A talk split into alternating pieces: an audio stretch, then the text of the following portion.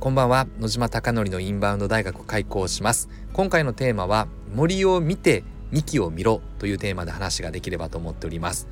どういうことかというと基本的にはマーケットを見るためには全体像を見ていくことが大事です。全体的なマーケットが上がっているのか下がっているのかどうなのかというのを数字で捉えることが大事です。例えばインバウンドのお客様は2012年のタイミングでは835万人だったのが2013年は1036万人と増加して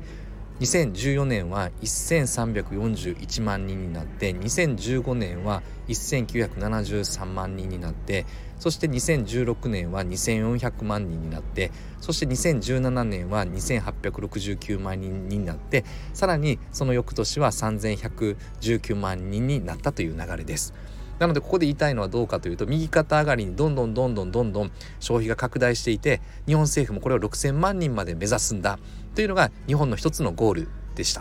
なので森を見た時に拡大傾向にあってまさに消費的にも増えてきていたのでそこを狙うべきなんだって話です。でも極端な話をさせていただくとこの3,000万人が来た時にここから森を見た後に幹を見ろという話なんですがと幹というのは何かというと森の中での細部って話ですよね。えーと、木が生えてるところをしっかり見ようよって話なのでどういうことかというと足元を見ようって話です。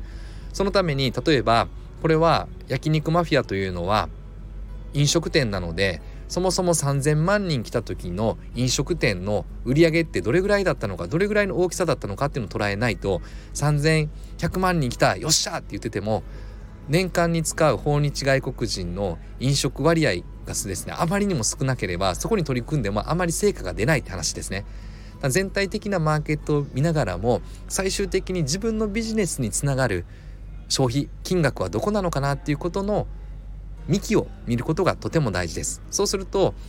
3100万人まで行った時の年間の訪日外国人の飲食費は1兆飛んで397億円だと言われております。でこれだけだとちょっと現実的な話にはならないのでどうしていくのかっていうとこれを細部にさらに割っていくって話ですね。池袋なので東京のでは年間売上予測ってどうかっていうとこれ数字でさまざまな数字を組み合わせていくと出ていく出てくるのですが1152億だったっていう数字が出てきます。そしてさらに、えっと、池袋のじゃあ年間売上ってどれぐらいなのかなっていう数字を出すと大体資産上49億だっていう流れになります。そしてさらにですね飲食店池袋における1キロ圏内の飲食店の事業数ってどうなのかなって調べたところ811件あったのでこれを割り算すると1店舗あたり年間600万円の金額がインバウンドの消費によって正しく取り組めばある意味平均額なので平均600万増える可能性があるって話です。ただあくまでこれ平均なので平均ってあまり意味がなくて本当は中央値で見る必要があるのですがきっとですねインバウンドがゼロなところもあればめちゃくちゃインバウンドで稼いでるところもあるので頑張れば600万以上は超えるかなっていう想定が出るのでだからここに対して注目しようここに対して売り上げを上げていこうっていうコミットを振っていけるんじゃないかなと想定したという話です。なので今回のテーマは何が伝えたかったかというと全体的なマーケットを見ることは特に大事です。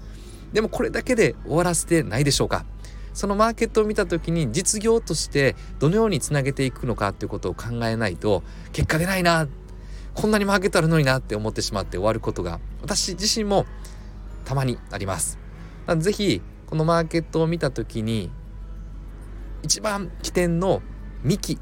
は何なのかなっていうのを確認してそこが一番基盤になる部分ですよね。そこの幹の栄養分がなければ細い木の細い小さな森になってしまいますよね。そうならないために幹を太くするためにどれぐらい豊かな土壌なのかというのを自分のビジネスに自分の土地に合わせて考えていくことが大事かなと思っております。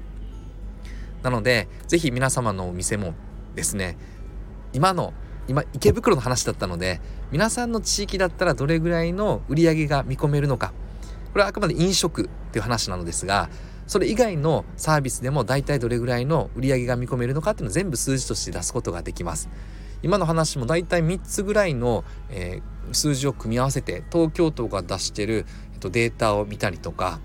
あとは、えっと、それ以外にもですね実際にさまざまなところがインバウンドの情報発信をしているのでそこの情報を見たりとか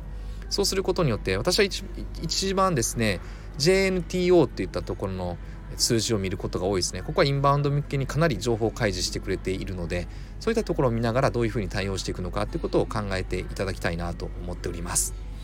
以上が、え本日話をしたかったテーマです。是非あなたのお店も皆様の思いだけでやるのではなくてその思いを形にするためにはどれぐらいの金山がダイヤモンドが埋まっているのかということを想定してどんな取り組みをすればいいのかなってことを考えていていただけるきっかけになればなと思っております。なので、え単純にですね焼肉マフィアのインバウンド消費1000万円とかって言って適当なことを思っているのではなくてまずは第一目標はどうなのか第二目標はどうなのか。でもその前にどれぐらい魅力があってその焼肉マフィアをやることによってどんなビジョンを描けるのか。インバウンドにおけるビジョンを描けるのかということを想像しながらやっていくことが大事だなと私自身は思っております。皆さんはどうでしょうか？では本日も最後までご清聴いただきまして本当にありがとうございます。あなたのお店がたくさんのお客様に選ばれることを願ってそして焼肉マフィアが多くの海外のお客様に選ばれることを強く強く願って今回の放送を終了したいなと思っております。ではおやすみなさい。